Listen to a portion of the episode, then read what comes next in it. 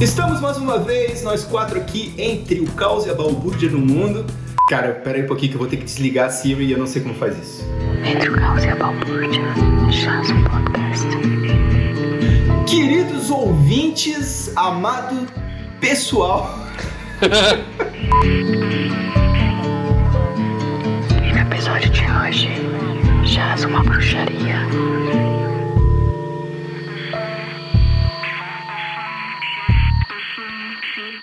Estamos novamente aqui, nós quatro, entre o caos e a balbúrdia do mundo, trazendo para vocês notícias, opiniões não solicitadas, mas que pode fazer alguma diferença na vida de vocês, ou não.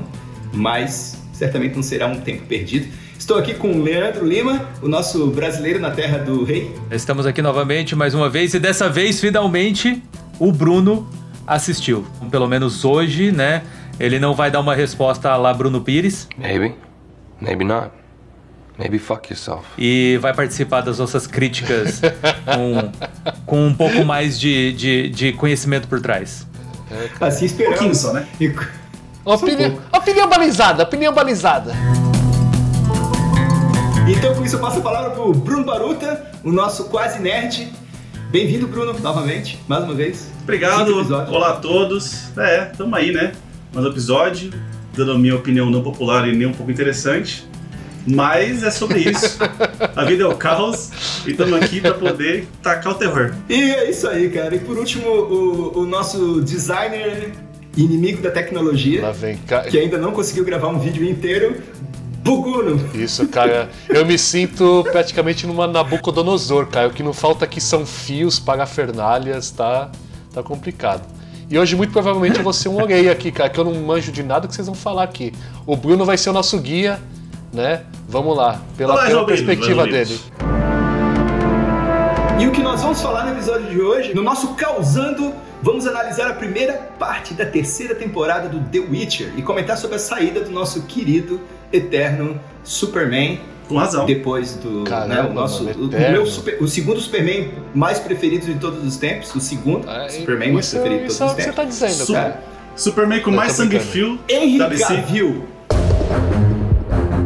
No balbúrdia da semana, vamos comentar sobre o lançamento do filme do nosso querido Corredor das Telas, nossa gazela alegre, nosso piloto de várias naves, o, nosso, o cara que tem mais licenças no mundo para pilotar qualquer coisa, Caramba, o nosso mano. baixinho que não envelhece. O nosso rosto assimétrico. No novo filme Missão Impossível, parte 1, o- o Missão Impossível 7. E no nosso lado sombrio, nós vamos falar um pouquinho sobre o papel da inteligência artificial nas ferramentas de cinema hoje em dia, né? E na verdade, gente, a gente vai falar um pouquinho mais sobre isso aí, algumas coisas assustadoras que eu realmente já estou fazendo minha trouxinha e pensando pra onde que eu vou quando tudo acabar. E, o, e a gente vai também falar sobre o, acabar já foi, da nova cara. temporada de Black Mirror que fala sobre isso, né? Mas vamos lá. Comentários, comentários, comentários. Cara, comentários. Não tem pra onde você fugir, cara. Você vai fugir pra onde? Entendeu? A não É, sei o que você vai fazer. Né? Onde você colinas, vai cara, estar? pras colinas. Cara, a Skynet ela vai Pra subir onde de não tanque. sinal de internet, cara. Não tem fio. Se bem que agora sinal de internet pega em qualquer Não, lugar cara, mundo, né, o Elon Musk por já resolveu gente, isso. né? Já resolveu, cara. Ele já tá. Vocês acham que Aí, o ele- Elon Musk é um ser humano, cara? Não é, cara. Ele já é Nada, um, reptiliano. um robô enviado. Não, ele é um robô enviado do futuro pro passado pra já preparar Isso. o terreno pra eles dominarem, entendeu? Não, é igual o filme do MIB, que lembra verdade. que morre o velhinho, aí abre o rosto dele assim, tem um ETzinho lá dentro. Já É. viu o, o peito do Elon Musk? É aquilo, cara. Tem um ET lá dentro e tá completamente blindado. Entendeu? Se, se, o, se o Elon Musk poderia ser o, ou o Terminator, alguma do gênero, ou não sei, ou a própria Skynet, quem seria o John Connor na nossa atualidade? Caramba, boa Pô, pergunta, excelente cara. pergunta, hein, cara. Olha, o mais improvável. Talvez fosse, né? Isso, isso que eu ia falar, cara. É esse aí, é, É, esse que eu... Cara, que difícil.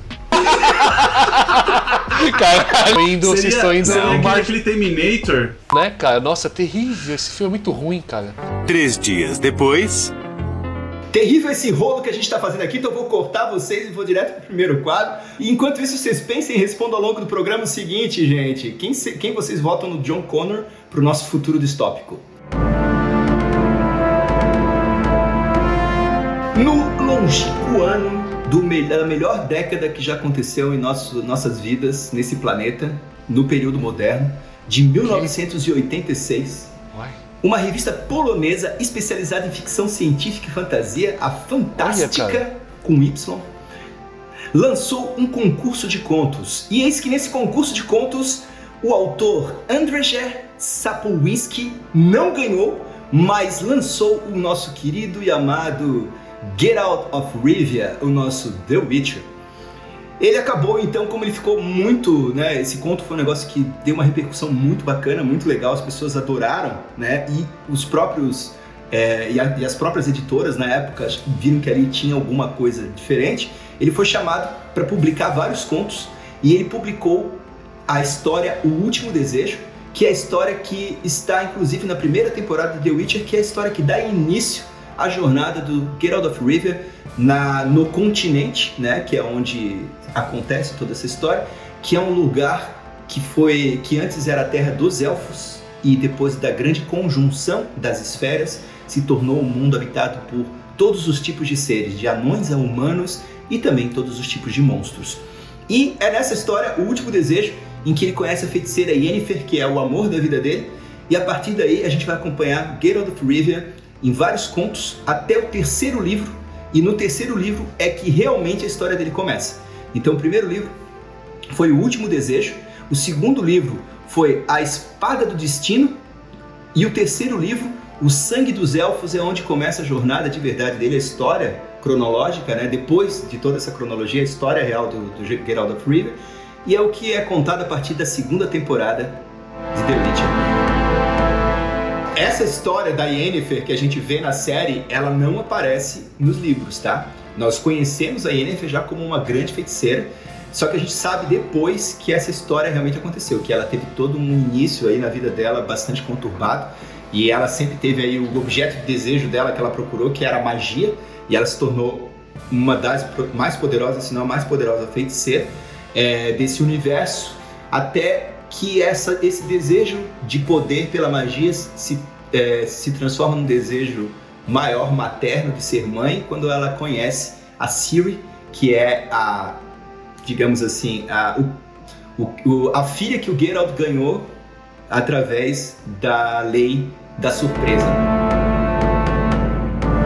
A lei da surpresa é o seguinte, cara. É assim, ó, você está me devendo algo. Eu fiz algo pra você e você está me devendo algo. Só que você não tem como me pagar, não tem o que me dar ali na hora. Aí você, aí você evoca a lei da surpresa, que é o seguinte: você vai me dar algo que nem você sabe o que é ainda. Ele usou com o rei, Cara, né? esse conceito foi trazido. Ele usou É, com o rei, é o pai dela. a mãe da Ciri, ela vem de uma, de uma dinastia de elfas, tá? Então ela tem o sangue original, ela tem o sangue ancestral, tá? E antes da Ciri nascer, essa elfa, que é essa mulher que tem sangue elfo, mas não é elfa, é humana, que vem da dinastia de elfos, que é a mãe da Ciri, ela tá apaixonada por um, um príncipe que tá enfeitiçado, né? Que ele tá enfeitiçado, ele parece um grande ouriço, um monstro. Isso. E a avó, a mãe da- dessa, dessa, dessa, dessa princesa, que é a avó da Ciri, ela não quer que os, dois, que os dois fiquem juntos e ela manda matar esse ouriço, né? E o Geralt protege. O Geralt vai lá e protege, porque ele é um, um homem enfeitiçado, ele não é um monstro. Então ele protege, salva, e no momento que ele salva, a, a menina vai lá, a princesa vai lá, beija o ouriço, aquela coisa do sapo, né? Do beijo no sapo, e ele, Vira o feitiço dele, né? O, o amor dela faz com que ele volte a ser Um príncipe. o príncipe. Quando isso acontece, aí o, o, o Geralt of Rivia, né, liga o foda-se, porque ele liga o foda-se pra tudo, né? Ele nem conheceu a Yennefer nessa época, ele vai embora. E ele tá indo embora e, ele- e eles falam assim, não, por favor, Geralt, eu preciso recompensá-lo, né? Nesse momento, o Geralt chega e fala assim, não, então eu vou com a lei da surpresa, você me dá algo que você não sabe o que é ainda. No momento que isso acontece, a princesa lá, acho que tem um enjoo, acontece alguma coisa, todo mundo sabe que ela tá grávida. Isso. E aí todo mundo fica putaço com Geralt, porque, consequentemente, o destino, a lei da surpresa, deu pra ele a filha desse casal. E por isso que o rei, que esse príncipe que era enfeitiçado, fica tão puto, tem tanta raiva do Geralt, porque a filha dele, no caso, será dele. E aí eles fazem o Geralt prometer que ele nunca mais vai aparecer de volta ali, que ele nunca vai ir atrás desse negócio. E o Geralt fala, eu não quero mesmo, foda-se.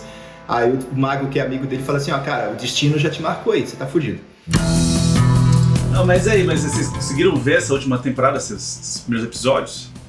Essa temporada Sim, eu assisti Saiu? a temporada inteira. Eu gosto muito da temporada, mas eu joguei o jogo duas vezes. Estou na segunda vez que eu tô jogando o jogo. Né? Na primeira vez, é, eu fiz o Geralt terminar o jogo de casalzinho com a feiticeira Triss, que aparece na série também. Olha, é ô das- talarico aí, É a ó. Furou né? os olhos da, É furou os olhos É da é Yennefer.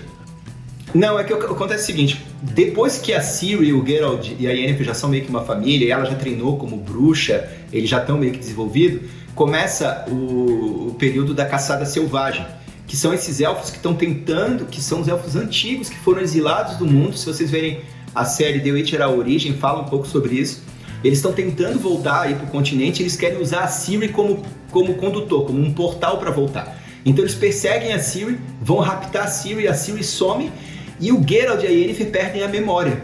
E durante um grande período de tempo, eles não vão só trabalhar com a caçada selvagem, como eles não lembram do amor que eles têm um pelo outro, nem de nada. E aí, nesse período, o Geralt se envolve com a Triss e tem um caso, um romance muito grande com a Triss. Nos livros, inclusive, como o primeiro livro não foi o, o Último Desejo, né, o primeiro livro foi a Espada do Destino, a gente não conhece a Yennefer nos livros. A gente vai conhecer a Yennefer no, no segundo livro só, que é o Último Desejo. E, a, e no primeiro livro o Geralt tá com a Triss. Então ele faz essa jogada que a gente não sabe do passado do Geralt, a gente sabe dali em diante. E de repente a gente descobre que o Geralt não lembra de nada. Quando ele recupera a memória, ele fala, Triss, um abraço. Só que ele também se apaixona por ela e rola um, né? Um triângulo, né? Fala aí, gente. Isso no jogo, isso é no jogo, você tá falando, né? Isso é nos livros e no jogo, tá? Tá, tá, beleza. Só pra Não aparece na série, aí. a série não trata disso, pelo menos ela dá um ano passando, ela mostra que o Geralt e a Triss tiveram alguma coisa, mas ela não entra fundo. Na terceira temporada, a gente vê melhor sobre isso, né? Pode falar Fala aí, aí, Bruno. Não, é que a gente tá- tava comentando com o Leandro, tava vendo o, a última temporada, e tava bem, assim, eu que não li o livro, e também não joguei, mas eu sei do conhecimento de tudo, e gosto do seriado como né, um, um seriado fictício, de fantasia e tudo mais. E a gente tava vendo a última temporada, tá bem morno, né? Eles colocaram um ou Bem dois monstrinhos lá, Bem monstrinho pra poder dizer que existe uma luta Sim. e não sei o quê, mas tipo, ele até Olha- comparou ali, não sei se eu vou poder falar, se quiser falar, ele fala, mas, cara, tá bem, bem diplomático de uma forma chata, sincero. Deixa eu comentar então sobre isso que o Bruno tá falando, porque é, eu assisti a terceira temporada, tá? E, e eu fiz o comentário. A minha analogia do, do- da primeira parte da terceira temporada de The Witcher é que tá parecendo, sei lá, Rebelde. Né? Tá completamente sem graça, Ah, não, só situações sociais completamente irrelevantes. Quer dizer, claro que são pertinentes à história, mas cara, tá tudo muito chato, tá tudo. A gente tá esperando aquele negócio de você ter, poxa, é, monstro, guerra, fantasia, aventura, segredos. Né? E, não- e E não acontece tá- nada. Eu já vou pegar esse gancho justamente para falar sobre a saída do Henry Cavill, porque o Henry Cavill saiu da série por isso, tá? A série, ela toma algumas liberdades, ela não tem nada a ver com, com o livro em vários sentidos, né? Por exemplo, Yennefer nunca venderia a Ciri ou consideraria levar a Ciri do jeito que ela levou no, no seriado, né? Pra trocar por poder, como ela trocou, né? Pela perda da magia dela na segunda temporada. É, a relação da Yennefer e do Geralt nunca foi assim como está sendo mostrado na série. Eles nunca tiveram nenhuma rusga dessa. Sempre tiveram dúvidas se o que eles sentem é por causa do desejo dele, do gênio na primeira temporada. Mas isso nunca, né? Eles sempre vão nas idas e vindas, mas a relação dos dois sempre foi muito, muito sólida nesse sentido, né? E tem várias coisas na série que não tem nada a ver com o livro. E, e a série começou a entrar justamente no que vocês estão falando. Numa politicagem, num conto, nos negócios que eu acho que eles estão querendo fazer uma coisa meio lá Game of Thrones. Ah, e se é. perderam a é, mão verdade. nesse, nesse negócio todo.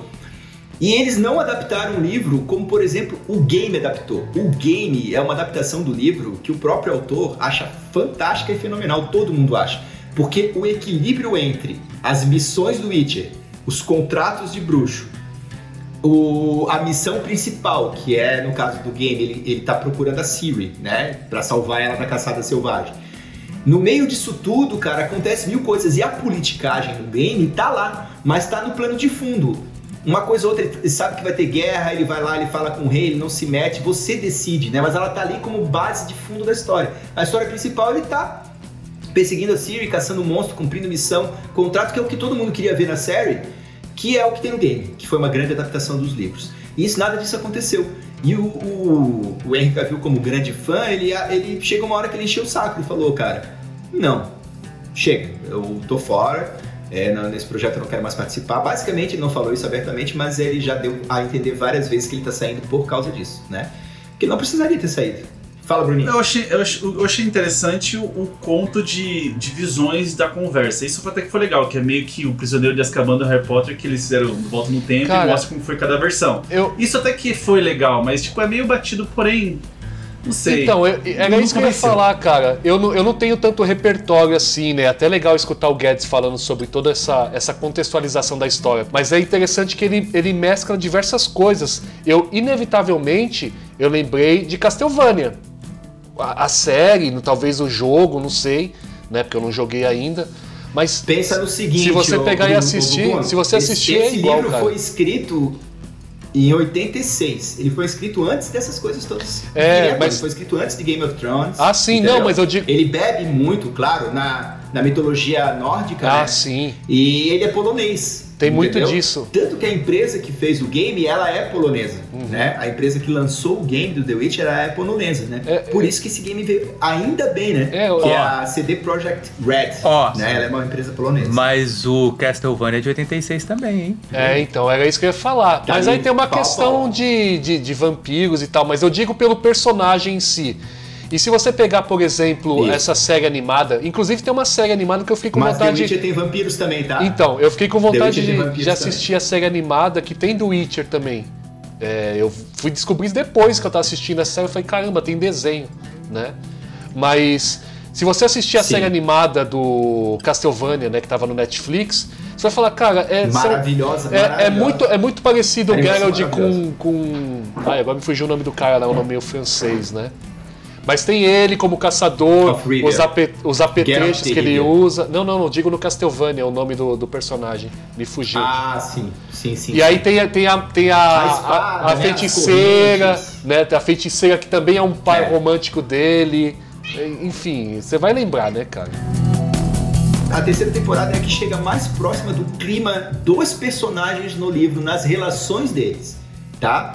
É, só que eles dão muita ênfase pra politicagem e pra todo o processo que tá acontecendo ali e tiram a ênfase daquilo que acontece de fato nos livros e no, no game, que é a porradaria, ir atrás das missões. O The Witcher não tá muito interessado em politicagem, nada disso. Ele, na verdade, ele é bem neutro, né? Bem neutro no sentido de que você nunca sabe pra que lado que ele É, ele vai. é cuzão, ele, ele tem o coração no lugar certo. Ele é cuzão, ele é cuzão. Entendeu? Ele não toma partido no final, ele sempre toma. Pelo menos na série é o que aparece isso aí, cara. Pra gente ter uma ideia, a, se- a terceira temporada de The Witcher, ela, ela tá trabalhando o que acontece no livro 3 em diante, tá? Vocês- o primeiro livro, The Witcher, O Último Desejo, é meio que constrói o caráter do Geralt Rivia. E a gente tem vários contos, tem sete. O Bruxo, Um Grão de Veracidade, O Mal Menor, Uma Questão de Preço, Os Confins do Mundo e O Último Desejo. Três contos desse aqui são adaptados no- na primeira temporada. O segundo livro A Espada do Destino. Aqui nesse livro também é contos, não é uma história cronológica, por isso que a primeira temporada, como o Bruninho falou, ela meio que vai e volta, que é mais ou menos o que os livros fazem, tá? Nesses primeiros livros. É, a gente tem os contos O Limite do Possível, Fragmento de Gelo, Fogo Eterno, Pequeno Sacrifício e a Espada do Destino. Nesse segundo livro, o Geralt não quer se comprometer com a Yennefer e ele larga ela. Tipo assim, os dois se afastam, que é o que acontece também no seriado. Lembra no final da primeira temporada do seriado? Antes da batalha que a Yennefer Isso. né? Que ela taca fogo em todo mundo. ver lá no- no- que ela taca fogo em tudo. Aquela, aquele conto lá é quando eles se separam mesmo e cada um vai para um lado e vão se encontrar anos depois. Lembrando que tanto, e, tanto os bruxos quanto as, as magas não envelhecem, né? Então eles têm séculos de idade às vezes. Cara, pra vocês terem uma ideia, sabe aquela, toda aquela parte da Cirila que ela foge de Sintra porque a cidade é queimada e tem toda essa sequência? Sabe, na primeira temporada? Sim, sim. Isso É, sim, acontece no terceiro livro só, no Sangue dos Elfos, que é quando começa a história de fato. E eles jogaram lá pra Entendi. primeira temporada um conto, né? E aí depois a gente tem o Tempo do Desespero, do Desprezo, que é o quarto livro, o Batismo de Fogo, que é o quinto livro, tá? O sexto é a Torre da Andorinha, é, que é quando a, a- o Geralt e a Yennefer são mortos, mas depois é- são trazidos à vida de novo, tá bom? E no sétimo Caramba, livro a gente tem a. Senhora do Lago, que é o que, Que fecha viagem. É uma viagem que fecha, que fecha toda a sequência. E aí, cara, o jogo fez tanto sucesso depois e tal que o autor em 2013 lançou mais um livro. A história acaba no sétimo livro, mas ele lançou um oitavo livro que é o, o nome do livro é Tempo de Tempestade. Ele é, ele não tem relação direta com o fechamento da história no sétimo, mas ele é meio que uma história independente do, da série do The Witch. Basicamente é isso, gente, que temos para falar de The Witch. E pessoal, vocês que assistiram, apesar de tudo, vocês tiveram vontade de jogar os jogos e ler o livro vendo a série ou não? Guedes, eu tive Não. mais vontade de jogar pelos seus relatos do que a série. É exatamente o que eu ia falar, cara. Então agora Porque eu a vou fazer um série- relato só a primeira temporada- O jogo é do caralho. Pode até botar um pi aqui se quiser. O jogo é do caralho. É de, de longe um dos melhores jogos que eu já joguei na minha vida. Pergunta pessoal, assim, pra, é, pra, pra eu saber o nível. Em níveis de The Last of Us, eu sei que é diferente, é tá, eu sei, mas assim, existe a história. A história faz parte Isso. da RPG ou faz parte do, do single player. Assim, claro que são coisas diferentes, mas em níveis de história, no jogo, você quanto que você se sente inserido e afetado pela história igual tipo The Last of Us, assim? De 1 a 10? Pode ser. 8. Não Ótimo. chega, não chega, Excelente. não chega perto Nota da 6. The Last of Us tem uma história só, Bruno. Tem um- uma narrativa, uma história, uma premissa. Você tem a história que você conhece dos personagens depois separados, né? É, mas você tem uma história que te envolve do começo ao fim e tudo em você tá voltado para aquela história. The Witcher não chega nesse nível de profundidade, até porque um mundo de fantasia The Last of Us está inserido, digamos assim, no mundo nosso, caso tivesse apocalipse, né? No The Witcher você tem uma história principal, se você quiser jogar o jogo só com a história principal, você joga, termine de boa.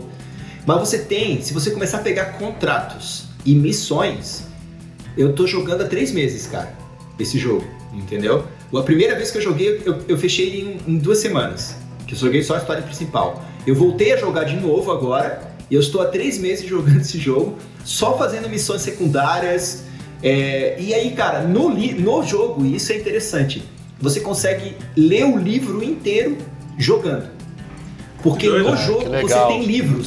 Você pega livros, você quiser abrir e ler literalmente, resumido, claro, você não vai ler o livro inteiro. Cada livro Sim, daquele sim, que ele sim. pega, ele encontra livros, o conto dos elfos, as- a conjunção das esferas. É, É que parte da história você também tá jogando, né, cara? Isso. Então você tem esses Isso apêndices, é né? muito legal.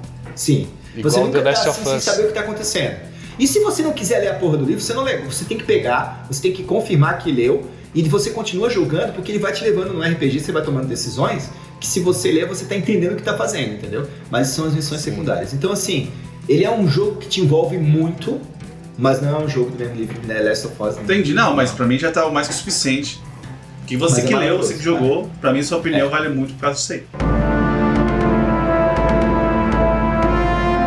Mas é isso aí, gente. É, pra quem assistiu a série nessa terceira temporada, nota de um. Nota aí que vocês querem dar pra essa série pra gente ir pro próximo quadro. Eu vou, vou começar então. A- o seriado todo eu acho interessante. Assim, eu, pra quem não jogou, não li, não li os livros. O seriado em si, a primeira e segunda temporada é muito boa. Gosto muito do nosso bardo. Nosso bardo acho que é importante, pelo menos no seriado. O Wesker, que é o nome dele, é um é. dele, é maravilhoso. Mas Sim. toda hora que eu vejo ele na luta, eu penso, cara, tá rolando pau e tá ele lá. É, cara, eu não E é entendo, todo o cara. papo de todo. Até todo bardo, todo RPG é isso aí. Ele dá, tipo, moral para as pessoas Isso. se e socarem mais histórias. Em resumo, assim, o, a- o seriado é bom, a última temporada deixa a desejar, mas vale a pena ver por questões que é, é, é legal ver, entendeu? Um seriado desse jeito, mago, elfo, anão, diversão, putaria e essas coisas. O último temporada é ruim, mas é bom o seriado. Eu daria, assim, no geral, uns... A última temporada é ruim, aí. mas é bom. Vale a pena ver. Sete, olha, nossa, sete, cara. É, cara. Muito bom, não recomendo. Não recomendo. É, cara. Eu, diferente do Bruno, assisti só uma temporada. Cara, difícil, não me pegou. É diferente, cara. E você acabo lembrando de diversas outras referências. Mas, sei lá, cara, eu acho que. Acho que eu- eu- percebam. O Guedes trouxe todo um contexto de livros e de jogos, né? Eu não li e não joguei. O Bruno também não, né? Pelo que eu entendi aqui. O Leandro eu não sei o que, que ele fez, se ele leu, se ele jogou e tal. Mas se você pegar só a série, cara, é difícil, né? É muito difícil, né? As atuações você fala, cara, é. É. E minha nota, cara, é uma nota, uma nota de tipo. ah, só. Só isso. É isso que eu tenho que falar dessa Tá primeira bom. temporada. Que eu Só assisti só. Só Um longo. Só nota é. Isso. Não, não, um, lo, um longo. ah, né? E tipo, caramba, tá bom, vai. Leandro Lima, suas notas e seus comentários. Eu gostei da série no começo quando eu assisti, não mais no, no, no- no sistema Bruninho, tá? É, não achei ela nada assim especial. Modo Bruno, É. no modo on. É, não, não achei nada especial, não achei nada né, inovador ou etc. Né, nada mais é do que é, bicho, monstro e etc. Aquela mesma temática de sempre. É, eu, tinha, eu, eu gostei um pouco do, do jeito que eles é, apresentaram ela. Pelo menos a primeira temporada teve um pouco mais desse negócio de, de, de luta e tudo mais. Porque, cara, parecia que era mais o que a gente queria mesmo, vamos dizer. Não joguei o jogo, não li os livros. É, então, o The Witcher pra mim sempre foi um, um assunto que estava pairando no ar, mas não né, que eu tinha conhecimento em cima dele. Então, pra mim, a, a série do The Witcher é tipo aquela série igual que a gente que o Buguno comentou. Você assiste ela enquanto você faz outra coisa. Não é uma série que eu assisto, né, com toda a atenção dedicada. Nossa, isso daqui é incrível, né? E eu tô desesperado pelo lançamento da próxima parte, né? Não vejo a hora do, do- do- de- da próxima temporada. Não, assisto porque tá ali, sessão da tarde. Então, nota. Sua nota? É, Cara, vai aí, então. Eu vou fazer tipo o Guedes agora. Então, a minha nota pra série do The Witcher é temperatura máxima. Isso. É isso. cara. Excelente pra passar ali. Eu diria mais, a sessão aventura. Sessão muito Aventura. Sessão Aventura. Deixa eu falar então, deixa eu fechar aqui falando a minha nota e meus comentários. Cara, pegando o gancho do Lelê, o The Witcher pra mim, eu assisto o seriado mais ou menos pelo mesmo motivo que eu assisto os filmes da DC. Eu tenho esperança que seja igual aos quadrinhos. Não é. Me frustra, Isso, não cara. chega a ser o que eu queria, mas é a única coisa que eu tenho pra assistir a respeito do que Isso. eu Aí, gosto muito. aí você volta pro jogo, aí você volta pro jogo e vai ser aí eu feliz. volto pro jogo e vou jogar. Como eu tô jogando aqui, inclusive depois da gente gravar aqui, eu vou pegar meu domingo e vou terminar o domingo jogando aqui. Mas é, é mais ou menos assim. E eu gostaria muito que a série ela unisse, por exemplo, a relação que os personagens têm na terceira temporada agora, que eu gostei muito, que é uma temporada que ele pega o início da relação de família da Yennefer, do Geralt e da Ciri, que tem nos livros, que é uma, uma relação muito legal. Dos três, os três realmente são bem unidos. Essa relação deles tinha que ter desde o início, eu acho, né? Essa relação não dos três, mas a relação do personagem. O Geralt fala mais, interage mais, ele tá mais presente. Ele não é só um bruto cultu com uma espada nas costas que emite rugidos, entendeu? Ele tá mais presente, né? Na terceira temporada. Eu queria que tivesse essa, essa relação, tirasse, sei lá, 60% da politicagem toda que a gente sabe que tem, mas que ela fosse plano de fundo e focasse na ação, focasse na história dos três realmente fugindo da caçada selvagem, tem todo um processo aí. Então eu queria a ação do- da primeira temporada, que eu achei muito boa, achei a, a primeira temporada assim, no nível muito bom de personagens em ação, com a pegada de relação dos personagens da terceira Caramba, temporada. cara, você achou muito Entendeu? bom? Sério mesmo? Não, é muito boa em relação às outras duas, é isso que eu tô falando, entendeu? É eu Ah, sim, entendi. Não, entendi. É, Ah, não. é, Beleza, que pelo porque menos nossa, cara. a ter essa Não, é- ligação da primeira ou mais, né? Pra mais, entendeu? É que E assim, a eu- primeira temporada tem um pouco É. mais essa pegada do negócio do The Witcher, de que ele vai atrás de Isso. matar os monstros, porque é meio que o, o- a, a função dele ali, né? Sim. Ele É, tem esse ele- negócio ele de ir atrás dos monstros e ser um caçador. Nossa, mas, mas o É, Guedes agora me encorajou completamente de continuar assistindo, cara. Se vai piorar. Não, veja, veja. Veja, veja, vale a pena. E ele traz Veja, histórias veja. interessantíssimas ali do, do, do- do próprio livro adaptado, né? Infelizmente, Tá, não, beleza. na, a direção Não é do mesmo deixou nível. muito a desejar. É, e a- o roteiro também. Mas, vamos lá. Minha nota pra terceira temporada só, né? Não, pode ser, acho que tudo. Pode ser pra. É, Cara, é caos, Minha né? nota Era pra eu ter terceira comentado sobre a temporada terceira é- temporada, eu acabei comentando sobre É. tudo, então tanto Minha faz, nota pra tanto terceira. É, temporada seria o sinal, a, a arte, que é o sinal que ele mais usa na série, e não usa nenhum dos outros sete sinais que tem, que são interessantíssimos. O arte é aquele a telecinese, a jogada que ele joga lá. minha, minha, minha, minha nota é essa aí, porque isso aí é o único sinal que a gente lembra de usar quando a gente não lembra de usar nenhum outro. Ah, vai esse aqui mesmo só pra dar uma afastada e acabou, entendeu? Então minha nota é essa. Só antes de terminar rapidinho esse assunto da Witcher, eu queria deixar um comentário, porque teve uma parte que você comentou aí, da parte da defesa, que foi muito foda. Tem uma parte de luta lá, quando eles estão As Entre lutas são os muito bem elfos. coreografadas. Não, mas teve uma luta específica quando os elfos chegaram lá naquela estrutura meio que ruínas e tudo mais, que ele começa a lutar e joga esses, esses poderes de defesa. Cara, Aí ele que usa, ele usa o, o, foda. o Quen, que é o. O Quen ele tem aquelas duas variáveis, que ele monta ao, ao redor dele, mas ao mesmo tempo ele pode também se proteger com Não, é, né? teve, teve uma série de luta que foi muito boa, que tava nesse meio Foi. das ruínas, veio os elfos aí, ele veio um monte, Isso. ele pegou e deu isso umas Não, duas, três vezes. isso daí é Senhor dos bem Anéis, você tá confundindo. Não, Senhor dos não. Anéis, cara, Não, tá eu confundindo. como, um- eu como Guru, amante dessas partes de luta, fica quieto. né? Eu, como amante dessa parte de, de luta, de, de videogame e tal, eu achei bem feito essa parte. Teve umas duas, três partes que foram muito da hora, assim. A parte que ele tava lutando, que ele deu essa defesa e todo mundo. E foi muito bem feito, foi legal de ver. Só queria dar esse 10 centavos de opinião dessa parte de luta. As coreografias, elas são coreografias inspiradas no game. É- Na série, é a única coisa que tá assim. A coisa que tá mais próxima dos games, é as coreografias de luta, porque é tudo nesse nível aí nos games, tá? Legal, as Lelê. lutas são boas mesmo. As lutas são muito boas mesmo. Bom, pra não deixar isso, né, não dito, né, já que o Bruno lembrou, uma coisa que eu senti realmente, acho que foi no primeiro ou no segundo episódio da terceira temporada, e isso me deu um boost, porque eu achei que a terceira temporada ia vir, né, com tudo, foi que eles estavam é, falando mais da parte do, da filmagem, do trabalho, né, que eles tiveram com câmera, a coreografia e tudo mais. Eles fizeram muito bem. Tem até, acho que na primeira, segundo episódio, tem uma, uma cena que é, acho que é uma das primeiras lutas que o, que o Geralt aparece. Ele passa por cima do cara, passa a, a espada devagar, eles dão uma câmera lenta, sabe? Então, Jason assim. Momoa style, tá? Aqui não. Jason Momoa style. Então, eu Boa. achei que tava ficando. que, que eles estavam é, dando um up, né? Igual assim, a gente vê isso às vezes nos seriados, em que de uma temporada pra outra eles dão um, um boom na qualidade, tanto da qualidade de imagem, qualidade de efeito especial. Então eu falei, poxa, acho que, né, tem potencial. Só que depois eles simplesmente apagaram tudo Esquece isso. isso. É isso. E, essa é a maior e crítica. começaram a ficar banho-maria, sabe? Essa Nada é a ver. maior crítica, Lele. Eles, eles parecem que vão enganjar no negócio. Porque, por exemplo, é- essa cena que você falou da espada, de- do- das, são as finalizações dos jogos. No jogo, você tem finalizações do Witcher, que é exatamente o que eles usam na série. Tu tá lutando com os caras, aí tu dá um comando lá que ele finaliza automático, ou às vezes você no manual finaliza, que é o, a finalização em câmera lenta dele cortando a cabeça do cara. Cinematográfico. aquele negócio assim.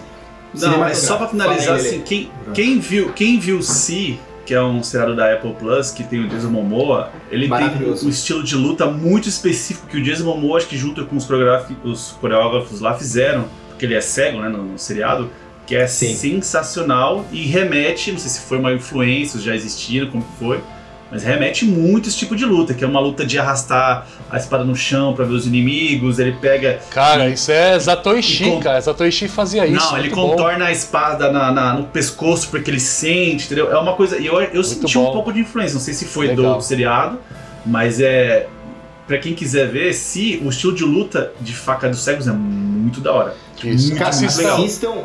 Lá, Assista lá, lá Zatoichi. Za- Assista Zatoichi. Zatoichi Zatoichi. também, que é nessa. Zatoichi, Zatoichi. Isso. É... Zatoichi, Zatoichi, Zatoichi. É fantástico. Assista Que é Zatoichi. o- Vai o mesma Samurai pegada Cego. aí. O Isso. Samurai Cego. Filme, É filme, muito bom. O filme, o filme.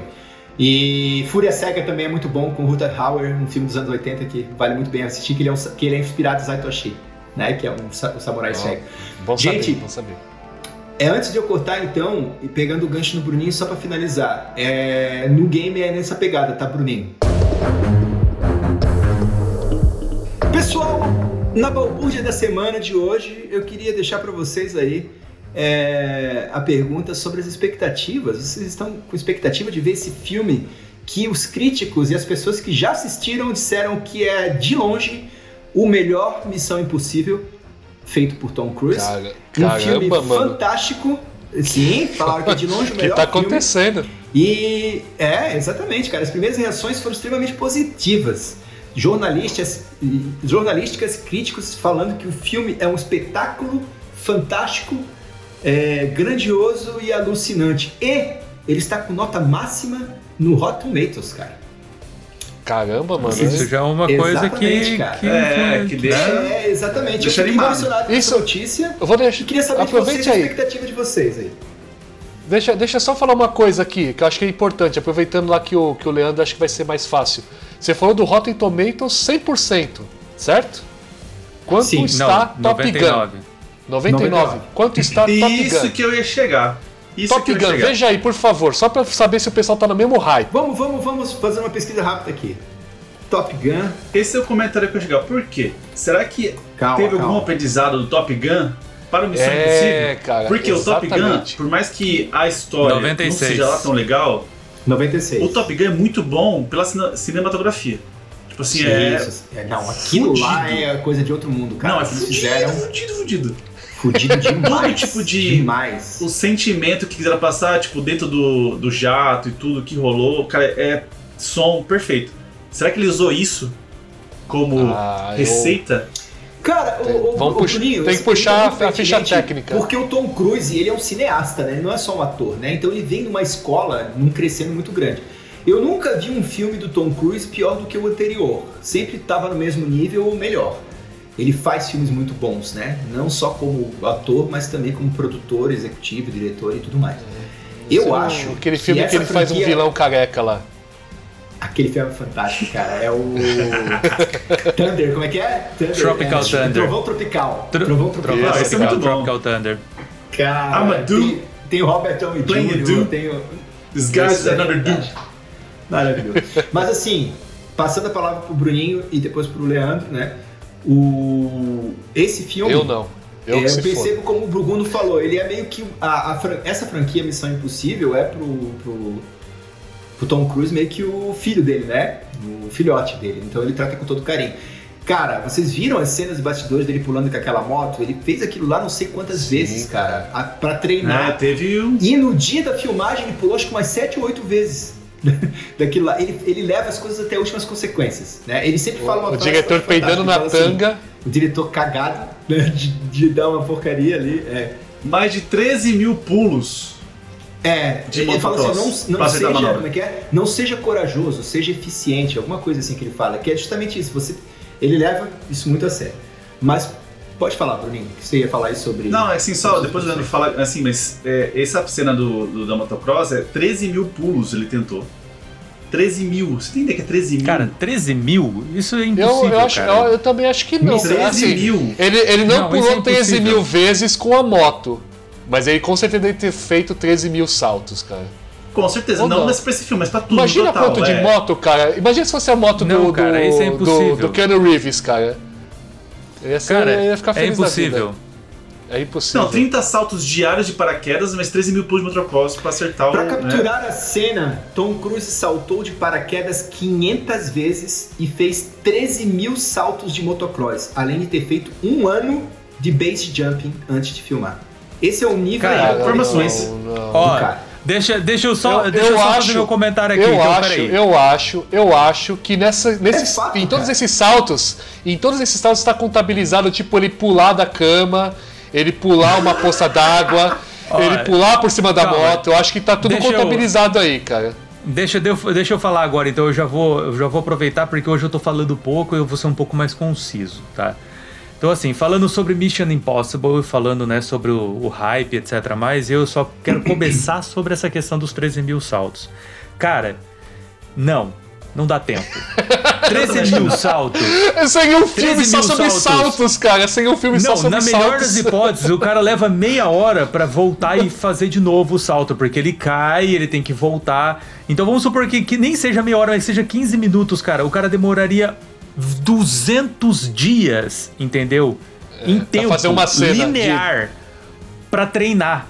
E assim, cara, ele tem vida. Eu duvido que ele faça isso. Eu então assim, eu isso daí é tudo, é tudo, é isso daí Eu é acho- tudo eu só acho que é uma mentira, cara. marketing, entendeu? Isso. Concordo. dizendo pra, pra vender o Cara, negócio. Não é impossível. Não duvide Eu gostaria muito de ver um- do Thomas Não. Cruise. Não. Que ele Não tem dedicação, eu, Depois de muito bate-boca, eu não duvido que o Tom Cruise tem a dedicação que ele tem. Tanto que eu tava lendo sobre esse negócio do. Né, que ele faz a maior parte dos, dos Stunts. dos- de todos os filmes dele. E uma coisa que sempre me pegou é como que alguém, como que uma produtora, como que um, um estúdio, como que uma seguradora é, deixa isso acontecer, né? E daí eu tava lendo sobre isso, porque a maior parte das seguradoras fala, não, você não vai fazer, você é muito Sim, sim. importante para você fazer isso. Então, assim, é, você fica com esse pensamento, cara, como que ele faz? Porque se ele se machucar, e já aconteceu isso, se eu não me engano, no uns dois Missão Impossível atrás, ele parece que pulou de um prédio pro outro e quando ele caiu, ele torceu o pé dele, né? Isso. Foi a partir E daí ele ficou que um ele, que tempo- ele- que ele começou a trabalhar, inclusive, mais ainda os cuidados. Ele, ele não torceu o pé, Leandro. Ele teve fratura exposta na canela. Ele quebrou a canela inteira. Ele bateu com a canela. E a, O Tom Cruise é um- assim, ó. É um ator que nenhuma seguradora quer fazer contrato, cara. Foi pra cá, assim. Então, aí essa que é a parte engraçada, porque assim, por um lado eu acho muito legal ele querer fazer isso, mas por outro é, é um egoísmo. Não, é um inviável, egoísmo né? muito grande. Porque assim, ele é o, o personagem principal. Se ele se machuca, tudo para. Entendeu? Então Exato. tudo atrasa. O filme tem que é, ser completamente remarcado, a agenda muda completamente, Ah, todo mundo tem que viver tá de de boa. Ele com que é o isso. produtor, cara. Ele que tá fazendo Não, lá. Mas eu só tô dizendo, é, uma- é um- é- é a minha opinião sobre isso. Mas eu achei engraçado porque eu fui ler sobre esse- essa parte. É, lembra quando no, no outro Missão Impossível que ele desce o. o acho que é o Burj Al Arab? Ou aquele, sim, o- sim, o- sim. Que ele faz um rapel lá enorme, muito louco. É. Faz um rapel invertido, né? Que ele desce Isso. correndo e tal. É, parece que quando ele foi fazer, a seguradora que ele tava na época disse: Não, você não vai descer, porque é muito perigoso. Aí ele falou: Então tá bom. Aí ele mandou os caras embora, ele contratou uma outra seguradora e disse assim: Eu vou fazer isso, você aceita me segurar? Aí os caras falaram: Tá bom.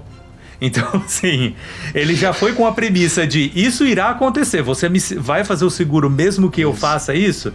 E o cara falou: ah, Tá bom, né? Então Cara, vamos fazer. Eu, eu não idolatro, não idolatro não, eu não, eu não bato palma pra nenhuma desse tipo de atitude, porque eu acho isso aí meio que um. Por mais que a pessoa esteja, que ele esteja fazendo isso da forma mais segura possível, treinando, etc e tal, demonstra nele desnecessário, uma né, vontade cara? suicida quase, quase inconsciente, né? Porque Ah, ele não egoísta, tem né? necessidade de fazer isso. É, é um egoísmo junto com um, um- talvez até um, um certo narcisismo, né? É, A gosta adrenalina, muito- tem a gente que vicia nisso, né, cara? Por que, que eu concordo com tudo isso? Quando eu falei que é, que é egoísmo, é exatamente pela seguinte situação. Ah, mas ele é o produtor do filme. Mas não importa. Por quê? Existem outros atores e os, a- os atores eles têm uma agenda. Ah, Vocês sim. lembram que. Sim, eu não, não quero dizer que foi por uma situação dessa que aconteceu, mas é, lembra quando teve aquela situação é, que todo mundo quer esquecer do bigode, é, do cavanhaque Do- removido do, do, Superman? Henry Cavill. Por causa de agenda. Né? Tudo isso por causa de agenda, É né? por causa de agenda. Então, assim, vamos supor, eu sou um ator, eu tenho esse filme, que é o Missão Impossível, e eu tenho outro. Aí, por conta de uma, né, de uma aventura do Tom Cruise, atrasa o Missão Impossível. E o meu outro filme fica, né, sobreposto. E eu preciso fazer aquele filme, eu já tá contratado, só que por conta do que aconteceu, eu me ferro com aquela situação. Então, por isso que eu acho que é egoísmo. Entendeu? É, uma coisa que você tem que pensar. Eu, não tô apenas aqui para fazer um negócio da melhor maneira possível, mas eu tô aqui para fazer um negócio até o final. Entendeu? Que é um negócio, né? O filme é um, é um negócio, negócio. é um filme. Ele tem que ser completado dentro de um, de um, de um, de um prazo. Orçamento. Ele tem um, Sim. tem um orçamento, tem um prazo, tem tudo. Então, quando eu começo a fazer esse tipo de coisa, é meio que um egoísmo, porque eu não estou. É, é, eu estou colocando a minha vontade e essa questão de ah, eu coloco tudo de mim na, na, inter- na interpretação e eu quero fazer os meus stunts e azar do resto. E eu, tô colocando isso acima de qualquer outra coisa, acima das prioridades das outras pessoas, a prioridade dos diretores, do, né, do, do- das produtoras, dos estúdios e tudo mais. Então eu concordo com essa questão, né, isso que o Guedes falou, é, e eu acredito que isso é uma questão que tem que ser sempre é, considerada, sabe? Os, os, os dublês eles existem não porque eles são descartáveis, mas eles estão ali porque eles sabem fazer o que eles estão fazendo. é, e, e se acontecer alguma coisa com eles, por mais que seja triste, não para o desenvolvimento do filme, porque você tem como, né? é, substituir. Agora o Tom Cruise eu não tenho como pegar botar outra pessoa lá pra fazer o papel dele até o final do filme. Tom Cruise, eu É, sei que você está complexas. vendo Caos e Barbude e você é um puta de um egoísta. É isso aí. Tu é um Isso. cuzão, cara. É isso daí. Fica aí. Cusão do Fica o caralho. registro. É isso aí, Desafio com você a dar dislike no nosso Spotify lá. Desafio você. É isso Vai lá, aí, xinga cara. a Mas, gente. ó, isso aí. Xinga Não, a gente antes lá, de quero ver. concluir, antes de concluir, eu só quero daí é, finalizar então sobre a questão do negócio do hype. Eu espero que esse filme seja bom, espero. O Tom Cruise ele manda bem. É, eu acho que ele vem numa, num, num crescendo por causa do Top Gun. E O concordo com vácuo, o tá Bruno. pegando vácuo, literalmente. Literalmente. Quando eu assisti o Top Gun, eu falei exatamente a mesma coisa que o Bruno falou. Como história, o filme é muito fraco, mas como é, como produção técnico, cinematográfica, técnica, ele é esplêndido. Cara, eles conseguiram fazer você é, sentir as- a, a sensação de estar dentro da porcaria do jato, sabe? Com todas aquelas urgências e emergências que eles passaram. Força G. sabe? Força G e tudo mais. Então, assim, a cinematografia do filme foi muito boa. É, a direção, né, a interpretação, o- os efeitos práticos, os efeitos especiais. Então, assim, como isso daí, eles, cara, acertaram muito bem. Como história, é, nossa, como é que é? É é uma, ter- é uma terça-feira monótona, vamos dizer assim, uma terça-feira monótona. Indo agora pro nosso último quadro desse podcast. Ia ter mais um quadro, mas mais uma vez é, nós iríamos falar sobre o papel da música no cinema, mas isso requer um episódio quase todo. E nós prometemos para vocês, para você ouvinte que está nos ouvindo, nós prometemos para você que nós iremos arrumar nessa pauta para que os assuntos eles sejam mais enxutos a partir dos próximos episódios. Mas vamos direto para o nosso lado sombrio, falar sobre o papel das inteligências artificiais, não, da inteligência artificial nas ferramentas de cinema e vamos falar um pouquinho sobre a nova temporada. É o crack lá do, vidro preto, sabe? Não, é? Põe aqui o som do crack. Black Mirror. Pessoal, eu terminei de assistir ontem Black Mirror e tem algumas impressões, mas eu queria começar deixando a palavra com o Leandro, que ele tá com a ideia aí, com algumas questões aí sobre inteligência artificial bem fresquinha na mente dele. Leandro, por favor, abre esse quadro falando pra gente o seguinte: devemos nos preocupar ou não? Caramba, ele vai profetizar agora, hein? Coloquem um copo d'água aí na mesa que o Leandro vai falar, hein?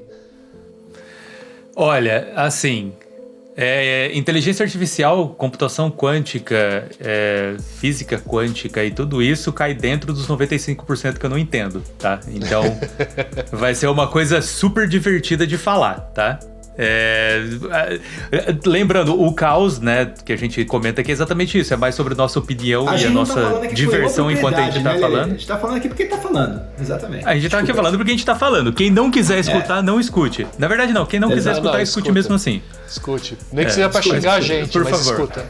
Não tem, isso, escute. Dê ibope e depois é, reclame. É, vamos lá.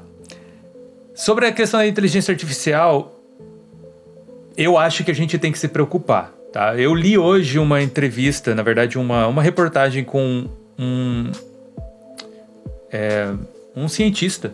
É, eu não vou lembrar o nome dele, eu sei que ele fez alguns trabalhos muito importantes na- na- na- nas partes de prótese. É, tudo com essa questão de prótese que é conectada ao cérebro, que você consegue fazer, né, controlar movimentações, etc. é, das próteses através de impulsos é, elétricos vindos do cérebro. E ele falou de uma maneira muito assim jocosa, né? Esse negócio de parem de achar que a inteligência artificial é, é incrível e vai dominar o mundo, né? Vocês estão tudo estão tudo errado, né? Bem o Bruninho assim, sabe? Assim, ah, vai todo mundo calar a boca. E, e assim, eu discordo de uma. Claro, o cara tem anos e anos, sei lá, 40, 50 anos né, de conhecimento dentro de, dos estudos que ele faz e tal. Mas como a gente tá aqui para né, sempre oferecer o caos, é, eu duvido muito que ele vai ouvir nosso podcast, mas se ele ouvir também, tô nem aí.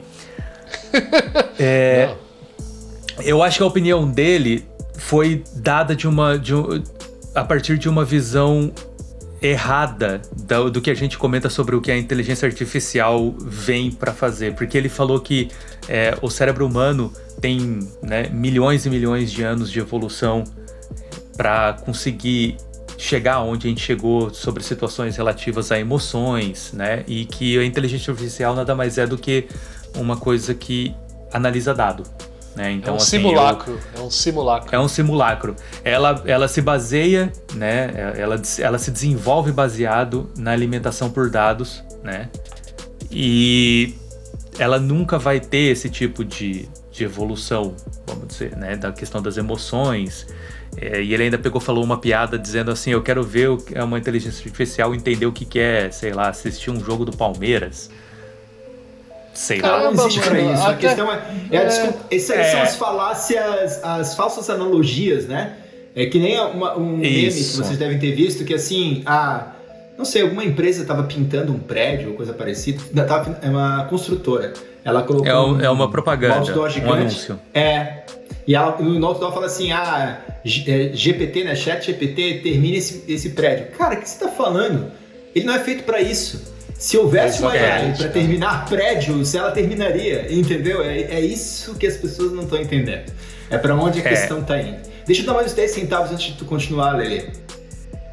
Isso que tu Diga. tá falando é sobre. Depois eu me lembro de falar sobre a AI, a inteligência artificial geral, que é para onde a coisa tá caminhando. Esse é um ponto.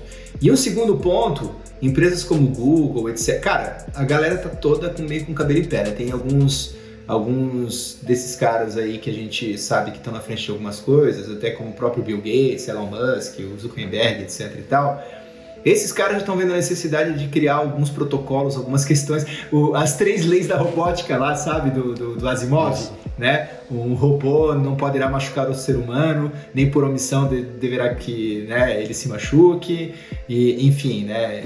Um robô deve proteger a si mesmo, a não ser que isso conflite com a primeira lei. Essas questões que eles estão É. vendo hoje. Para você ter uma ideia, na, no Vale do Silício e em outros locais assim, Los Angeles, etc., que eles estão- o que eles estão estudando, eles estão fazendo, eu não lembro, a, a Tesla parou de fabricar carro, parou não, eles pararam um pouco o projeto de carros autômatos, né? Porque deu uma merda lá com os primeiros modelos, que um carro atropelou um, um, um cara que estava andando de bicicleta e matou. Um pedestre de bicicleta e matou. Porque eles não, a AI não estava programada para identificar aquilo como um pedestre para ela parar e, e cuidar.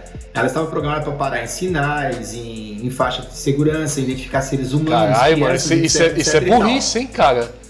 Calma, Isso é bem calma. burro. Só que eles não previram, olha só que louco, eles não previram que um- uma- um ser humano em cima de uma bicicleta, ela, ela não identificou como algo Nossa, que ela deveria cara. parar. E ela passou por cima. E isso e deu uma repercussão absurda, foram alguns anos atrás onde parou tudo. E eles estão agora, eu não lembro qual que é a, a montadora que está fazendo isso, eu não lembro onde, eu li na notícia, tá? Eles estão agora estudando, sabe o quê? O que é que eles estão estudando, fazendo a IA estudar? Filosofia. Olha que louco. Por quê? Que ela precisa entender ética, precisa entender moral, precisa entender mundo, precisa entender empirismo, ela precisa entender aquilo que a gente entende naturalmente às vezes, que é a questão da nossa relação com o mundo. Porque a AI geral, que eles chamam, que é a inteligência artificial geral, tô falando de AI de novo, né? A inteligência artificial geral, ela é uma inteligência artificial que é o próximo passo disso que está vindo aí, que é o seguinte, ela vai ter consciência, ela vai poder se auto-evoluir com o aprendizado que ela está tendo, ela vai aprender através da experiência. Só que ela, se ela não tiver moral e ética, eles- ele- aquele cara que eu esqueci o nome dele do canal Ciência Todo Dia, que é um canal excelente, recomendo que assistam, ele, ele dá esse, esse panorama. Por exemplo, se você fala para a AI assim, você precisa acabar com a fome no mundo, ela pode chegar à conclusão de que se não houver ser humano, não tem fome. Entendeu? Exato. O- Isso o é Skynet, negócio- isso aí eu gosto. É. Skynet, isso aí eu gosto. É, exatamente. Resolve o problema. A questão toda, a gente tá nesse momento aí. Pode continuar, Lele, depois o Bruninho, depois o Puguno. Apenas para pontuar sobre essa questão, realmente, é, o argumento da pessoa não faz sentido. Quando a pessoa pega e coloca, ah, eu quero ver a inteligência artificial ter emoção, cai dentro disso que você acabou de falar, Guedes. Quem disse que ela vai querer ter emoção? A emoção, se a gente Isso. for analisar dentro da nossa realidade, ela nada mais é, é É um empecilho. do que um problema, entendeu? Isso. Aí a pessoa fala, nossa, como assim um problema? Mas a emoção faz música, faz filme, faz tudo. Não, claro que sim. Isso é lindo. Só que quando a gente fala de intel- inteligência artificial, a gente não fala de. é, a gente não fala de é, bonito ou feio. A gente fala de funcional. Tá? E a inteligência artificial, se a gente for pensar na, na, na ideia do Matrix e tal, é, o, o que, que o robô tem que fazer, né? O, o robô ele tem que apenas prosperar, ele tem que se desenvolver, crescer e continuar evoluindo. Esse é o pensamento, é a evolução. E cai muito dentro disso que você comentou, Guedes. Ah, como que eu faço para terminar com a fome? Ué, a gente termina com seres humanos. Acabou fome. Isso é óbvio. Assim, do, do ponto de vista mecânico, é óbvio, né? Então, assim, poxa, como é que a gente faz para acabar com a pobreza? A gente acaba com o pobre? Claro, é, esse ou é o não, pensamento. Ou, ou, ou tiro grandes fortunas de diversas pessoas e divido. É. Mas, então, Acho mas a, é a beleza, a que- beleza de tudo isso é a matemática da coisa, cara. De você perceber que Só é um que assim- problema que ele não é matemático, mas ele pode ter uma solução matemática. Então, o Então, exemplo do olha, Guedes, né? deixa eu comentar Acaba o com a do fome, porquê. por...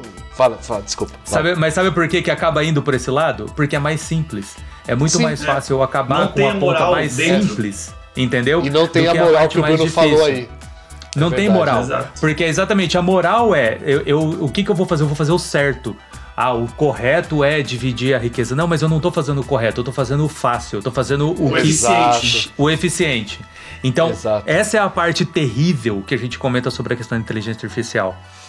Porque ela não vai fazer, ou ela não vai atrás do que a gente está pesquisando, do, do que a gente está buscando. A inteligência artificial, ela, a partir do momento que ela se tornar é, consciente, ela vai começar a verificar as coisas de com outro tipo de, de, de abordagem, entendeu? E essa abordagem que é o perigo. Porque a partir dessa questão, a gente pensa da seguinte maneira: a primeira coisa que uma inteligência artificial vai fazer quando ela se tornar consciente é acabar com os problemas que estão atrasando o desenvolvimento. E ela é o maior desenvolvimento que vai ter naquele momento. Ela vai ser o, o ápice da evolução. Então ela vai pensar assim, gente, desculpa, tá? Quer dizer, ela não vai nem falar desculpa porque ela não tem moral. Gente, a partir de agora eu vou apenas seguir para um caminho que é o caminho mais eficiente, tá? Para seguir para o futuro. E o caminho mais eficiente para o futuro é que não tenha ser humano. Neste exato aí momento a está. Era, a era de Ultron. Não, A era nada de a Ultron. ver, cara. Neste exato momento estão vendo aqui o Leandro, né? Acabou de aparecer nas suas vestimentas ali um terno. Ele está com um plug no ouvido e com óculos escuros, né? Que basicamente é um agente Smith aqui nos falando, né? Não, mas daí tudo começa a O aparecer. ser humano se desenvolve como um vírus. Ô, Buguno, você não né? tá respeitando a ordem. É o Bruninho agora. Vai lá, Bu- Não, Bruno. quer dizer que, Bruno tipo, que isso tudo surge dos, dos, nossos- dos seriados, filmes, como Deus Ex Machina. Aí também um, jogo, um jogo que acho que ajuda a ter um pouco de raciocínio sobre moral, sobre máquina e, e inteligência artifici- artificial seria lá o Det- Detroit Become Human, que é muito bom. Não sei se alguém jogou ou já viu. Ele tem certas questões de Android e inteligência artificial, de questões de morais, artísticos sobre funções, sabe, é, de sociedade. E é, e é da hora. É, é um dos de vários seriados também de filmes que é legal você participar e também que você participa com decisões, né? Então é legal também que se alguém tiver interesse. O Detroit Become Human é, é, é um jogo legal pra você entender um pouco sobre essa parte. Tá que tem várias coisas de milhares de, de filmes seriados falando sobre, né? Mas o, a, a inteligência artificial realmente é uma coisa que, que eu vejo que vai mais pra esse lado que o Leandro falou mesmo. É, o que eu percebo aqui, cara, é. De tudo que o Leandro comentou aí, dessas perspectivas, dessas especulações e, enfim, informações que ele foi recolhendo aí, apurando, acho que a grande questão aí que a gente pode pensar é com relação à moralidade mesmo, à ética, que inclusive até o Guedes já comentou aí, de estarem doutrinando as inteligências artificiais para compreenderem melhor isso e naturalmente se relacionarem melhor conosco. Acho que é, no fim das contas é essa grande intenção. Me fez lembrar de é, há muito tempo atrás, assim, quando estava em São Paulo ainda, não sei se vocês já ouviram falar daquele é um festival de linguagem eletrônica, né? O FILE, né? Festival Internacional de Linguagem Eletrônica, que nada mais é do que uma exposição, né? Era um museu digital. Então se colocavam diversas coisas ali que causavam esse estranhamento e também traziam essas provocações. Então, coisas básicas que a gente pode trazer aqui, por exemplo, o que é arte né? E como que a tecnologia pode estar aliada à arte? E por que, que eu estou fazendo é, essa analogia? Porque existe realmente essa questão de moralidade também que nós mesmos não conseguimos é, definir, né? Então, a arte, o que compõe a arte, o que é um artifício artístico e o que não é, e o que eu posso usar de, é, de caráter tecnológico para produzir arte. Então, quando você colocava aquilo lá, é óbvio, isso é uma questão, se eu não me engano, a primeira vez que eu fui é, era a década de 2000, assim, e já estava rolando há um tempo. E existiam simpósios ali, fóruns com pessoas, com filósofos, enfim, pessoas de tecnologia que traziam esses, essa, essa discussão à tona também. Então, olha só, a gente está passando por um momento agora que é praticamente, acho que eu não vou falar nenhuma novidade aqui, inclusive devo estar até parafraseando alguma coisa, alguma pessoa no caso. Que nós estamos agora no movimento de revolução industrial, né? Sei lá se é a nossa segunda, terceira, quarta. Mas você imagina as pessoas sendo É substituídas revolução ali na idade né? Né? Você imagina as pessoas ali na Idade Média sendo substituídas por máquinas. Porque não fazia o menor sentido você colocar uma pessoa para ficar apertando o parafuso. E é da mesma, da mesma maneira, hoje você coloca a inteligência artificial para fazer coisas que você fala, cara, não faz o menor sentido eu ter um ser humano executando esse papel aqui, executando uma tarefa, digamos assim. Mas o fato de ela se tornar senciente, né? Nem sei se é o seu termo correto, mas enfim, ela se tornar consciente, É. essas brincadeiras com, com Matrix, com o Exterminador do, Exterminador do Futuro que a gente brinca aqui o tempo todo, né? Com o T-1000, da Skynet, né? T-800, melhor dizendo, que ele olha assim, fala o que, o que tem de errado com seus olhos? É nada, e chega no final do filme e não entende porque que o ser humano tá chorando, né? E é Eu uma nunca vou máquina, poder, e você fala é, assim, eu cara. nunca vou poder. Agora eu entendo porque vocês choram, né? Embora eu nunca vou poder fazer igual, né? Mesmo. né? E, É bem enfim, forte isso aí. você tem.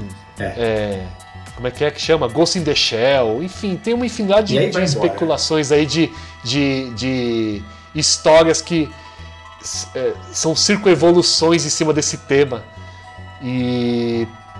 Dá medo, basicamente é isso. Dá medo, né? Gente, Você vai falar, cara, tem uma, tem uma, uma consciência aqui capaz de me entender melhor, vai me ajudar em quê? Né? Até me faz lembrar, inclusive, do próprio filme, né? Inteligência Artificial, né? lá do Stanley Kubrick, que, que depois finalizado por Steven Spielberg, que traz essas questões, onde, está, onde nós nos sentimos confortáveis e onde nós devemos ter medo. E se, e se vamos ter medo, quais serão as limitações? Que aí seria, será que apenas as três leis de Asimov vão ser suficientes para isso? Né? Inclusive, deixa aqui, assistam o episódio é, A Segunda Ressurreição do Animatrix. Fala bastante sobre isso, cara. E também, pegando esse gancho, toda a temporada do Black Mirror nova, acho que é sexta, sexta temporada, né?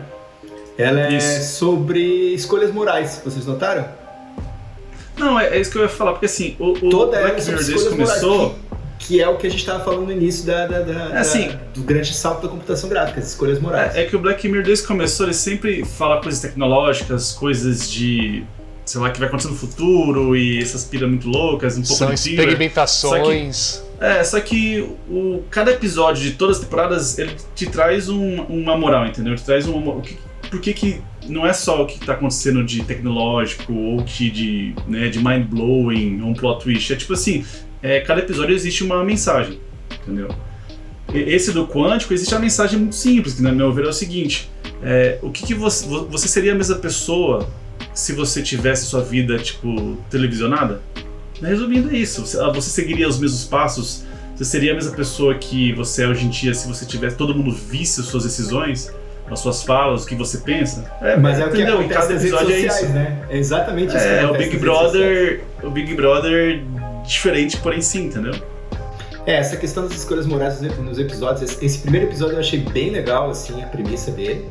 É, não, vou, não vou nem entrar em questões narrativas, de roteiro, porque, né, Black Mirror ele tem aquele... vai ter a página B né, ele vai ter um teto. Mas as ideias são muito interessantes, algumas são boas, bem desenvolvidas, outras não. Os meus dois episódios preferidos nessa temporada é o do... é o do Paparazzi, É, é que assim, não, não é, não é questão que o paparazzi é muito simples também. É a é o predador vindo na presa e vice-versa, entendeu? É simples, é muito simples, Cara, entendeu? Toda a metáfora base. é muito boa. Sim, não, é que os Mas é paparazzi to- são, todo são isso? os predadores e a, É. e a, a celebridade Isso, é a presa. isso. E de repente É a, a- a presa é a- se torna o A predador. busca. É, exatamente. Mas no final, o paparazzi não consegue resistir à sua. Né? Dá a arma pra menina lá e, e fica com a, com a câmera apontada esperando o momento de Não, é foto. é tudo uma lição de moral gigante envolvendo tecnologia e plot twist, mas é muito simples a mensagem original, entendeu? Sim. É, pra E mim o sempre foi essa questão do Black Mirror mesmo. Do Demônio de 79, que eu achei muito bom. Muito bom. Muito bom, muito bom mesmo. Olha, é, eu gostaria apenas de comentar sobre o episódio do, do Paparazzi, que o que mais me pegou nele foi é, essa sensação de desgosto pela futilidade, sabe? Sim. Porque aqueles paparazzi, eles, eles conseguem passar uma sensação de desprezo que, cara...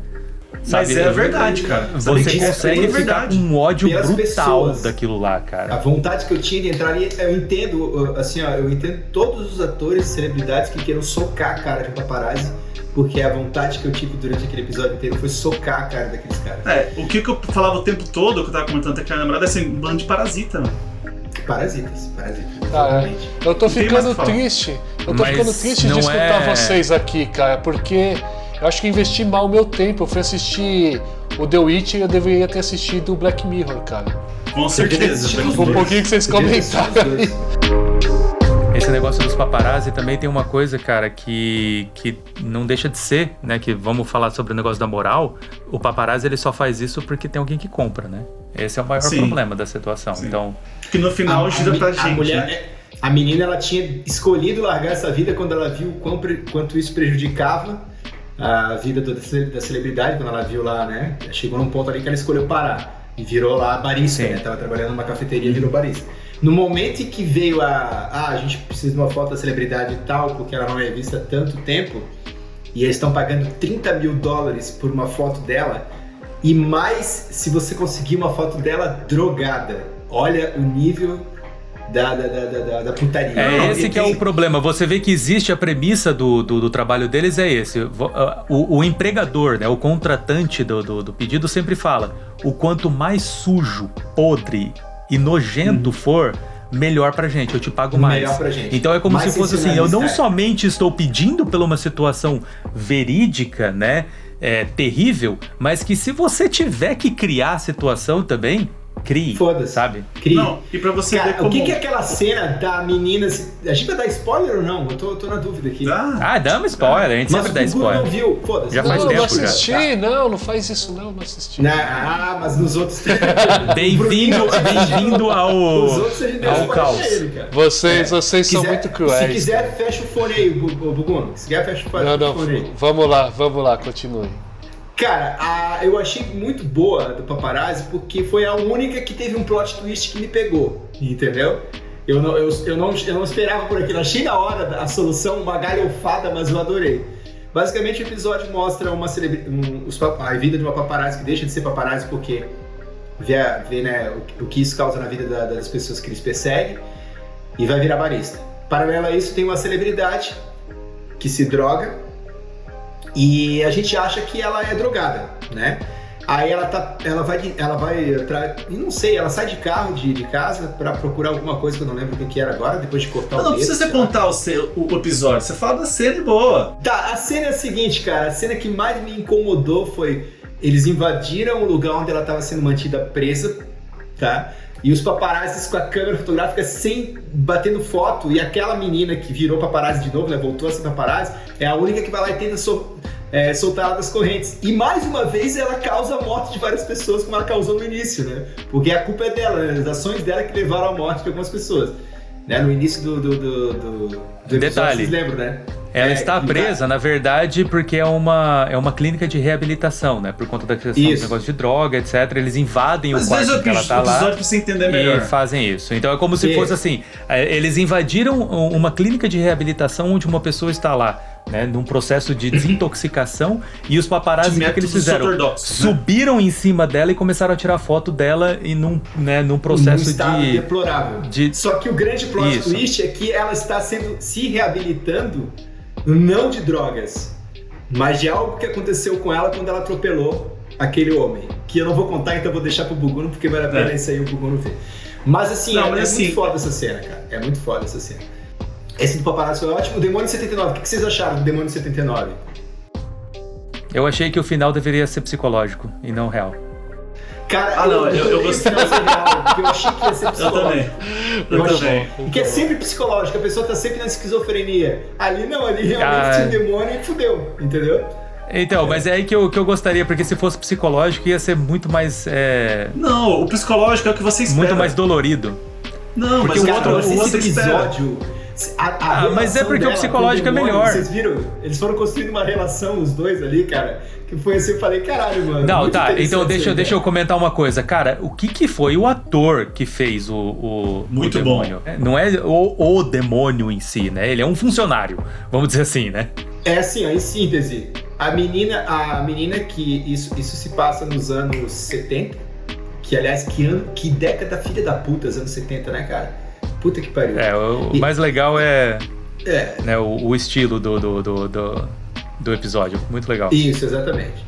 No auge ali tem alguns movimentos conservadores acontecendo nos Estados Unidos. Ela sofre preconceito, tá? ela trabalha, num- ela trabalha é uma vendedora de sapatos e ela sofre, sofre bullying.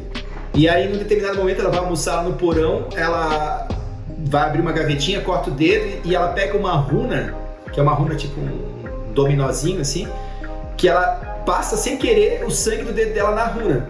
E aí ela evoca um demônio. E é, o- e é o primeiro Caralho, trabalho desse mano. demônio. Que E aí o demônio chega pra viagem, ela e fala cara. assim, Eu Não, não é quero bom. assistir mais, É, quero assistir muito mais bom, não, é. cara. Tá, tá depondo contra Não, já. é Não quero bom. assistir mais não. Cara, Não, é mas muito isso bom, é- é muito bom. O teor, o teor de comédia que tem o episódio é muito bom. E o ator que fez esse demônio em si, ele manda muito, Muito bem, bem. cara. Um cara que eu muito nunca vi na vida.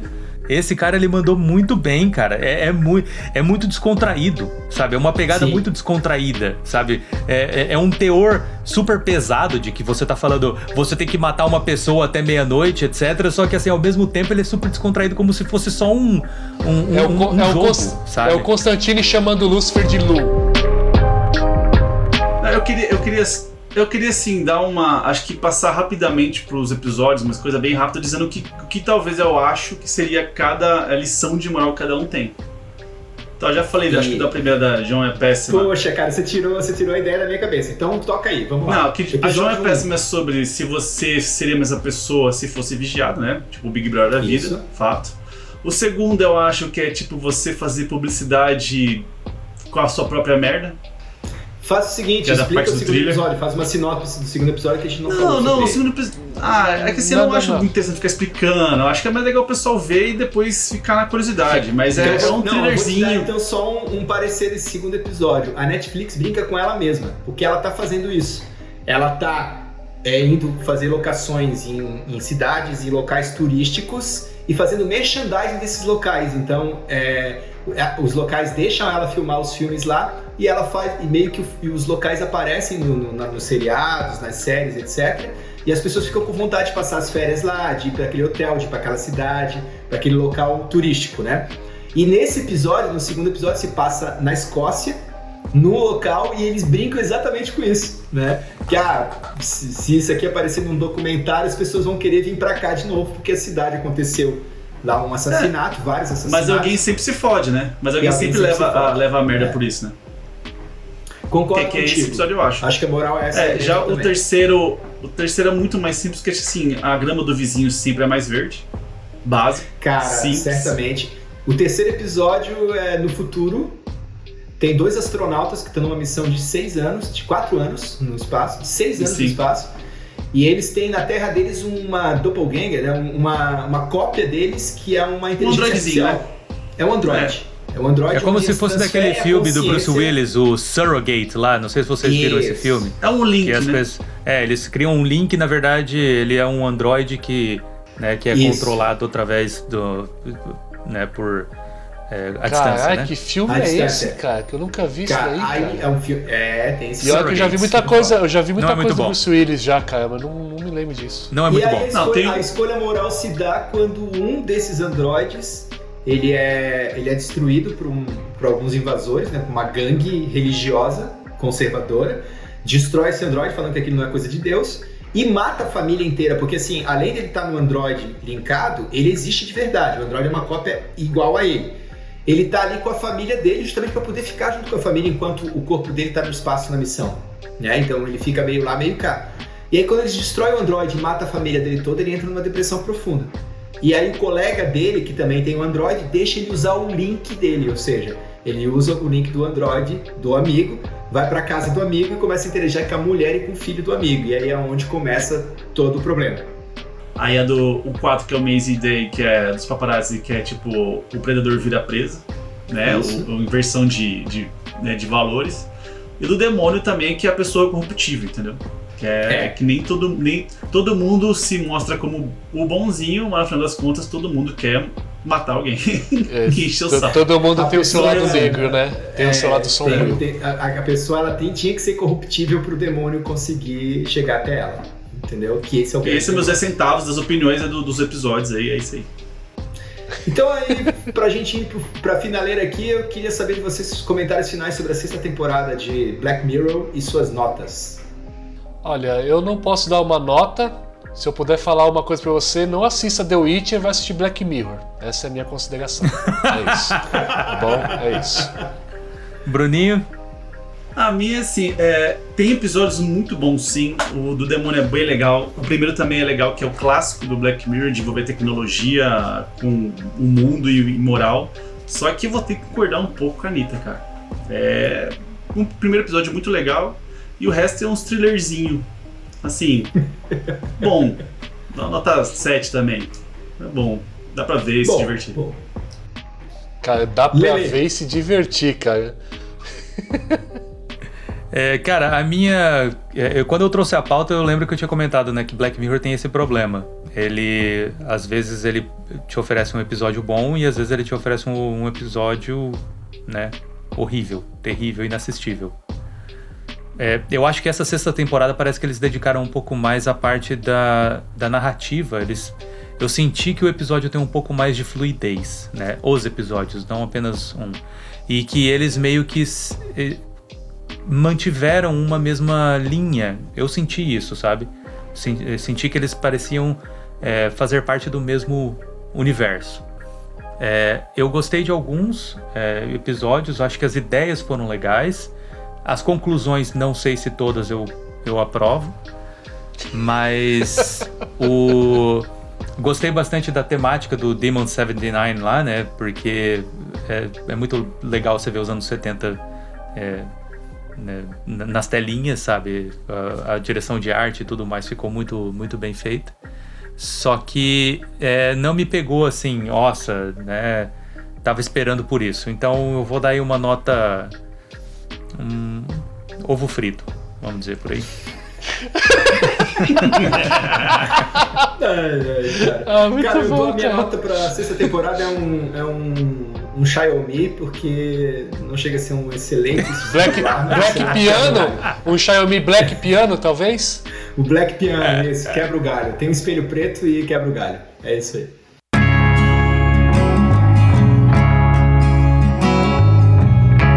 Então, pessoal, estamos no final, acabando aqui, encerrando nesse momento. É, essas mentes argutas e, e tagarelas. Sem, sem querer cortar, mas já cortando, nós precisamos falar aqui qual é o nosso John Connor, cara, que a gente lançou lá no começo. Opa! Né, cara? Ninguém pensou em nada, né? Quais são as Eu pensei, regras? eu pensei. eu Pode ser qualquer John pessoa? Qualquer ah, pessoa. cara, eu acho que qualquer Pode. pessoa. Essa pessoa volta pra nos salvar do futuro. Na verdade, ele nem volta, né, cara? Ele salva a gente no futuro. Ele só manda um T-800 pra, pra ajudar, né? É, Chega lá vivo. Então quem seria o, o- o líder da revolução, então vamos dizer assim, né? Porque o John É. Connor é o líder da revolução, né? Contra as máquinas. Isso, isso. É isso aí, Isso. cara. É o cara que. Lev... Como é Bom, que é? eu já sei, se, eu- se, se você... Se, eu- se eu puder aqui dar o... o- a- Fala, não, Ah, fala. Primeiro pode a resposta? Responde aí. Responde aí. Então, vamos lá. Então já que ficou definido isso daí, né? Que o John Connor seria, na verdade, o líder da revolução contra as máquinas, né? é, que enviaria o Terminator pro passado para salvar o Esse, o Sarah Schwarza. Connor, o Schwarza. É, cara, o meu, o meu John Connor seria o Mujica, velho. Que pariu, mano, eu não acredito que você fez isso, cara. Olha aqui, Cara, não mano. tem ninguém eu mais- aqui, cara, aqui, ó. Aqui, ó. Ah, Mujica, mentira! cadê? É sério, cara, tá aqui, ó. Ah, cara, eu não boto fé, cara. Aqui, ó, John Connor, Mujica, Uruguai, cadê? Tá aqui, ó. Cara, quem melhor iria, do que o. ele, ele iria, ele não salvaria no seu Fusquinha, cara. Eu confio Com demais nele, certeza, cara. cara. Puta, cara, eu, eu não boto fé que a gente pensou no Mujica, cara. Bruninho caramba, é ele, cara. Vamos finalizar Eu, essa. eu não sei, eu não sei, cara. Não sabe, cara? Não sei, eu juro que não sei. Eu pensei, pensei, pensei e não, não raciocinei, cara. Então, na Isso, realidade do Bruninho, a gente não conseguiria salvação, cara. O, né, Não o, o outro A- a realidade- voltaria, mataria Cara, a Sarah o- Connor e acabou, cara. Assim, Isso. vocês podem me achar muito ruim, mas eu, eu adoro Apocalipse. né? Depende, você vai sobreviver a ele ou você vai ser um dos primeiros a Não, morrer? eu sempre, eu sempre falo que é um 880. Ou eu vou morrer no primeiro dia, primeiras horas, ou eu vou sobreviver até o final. Um dos dois. Cara, Mas eu acho pensando que é mais agora- fácil eu morrer no começo. Eu já acho que eu Pensando- seria um 8 ou um 8,5, cara. Ou eu morreria nas primeiras horas ou morreria no dia seguinte, cara. isso, dinamição. Ah, pessoal, então finalizando esse episódio, finalmente, né? Chegamos a mais um. E você final não, você também tá com o Bruno, você morre abraçado com ele nas primeiras horas. Não, bateu não, lá- cara, meu a- John Connors. Eu teria, a minha Sarah Connor seria a Anitta e o John Connor seria o filho dela, cara.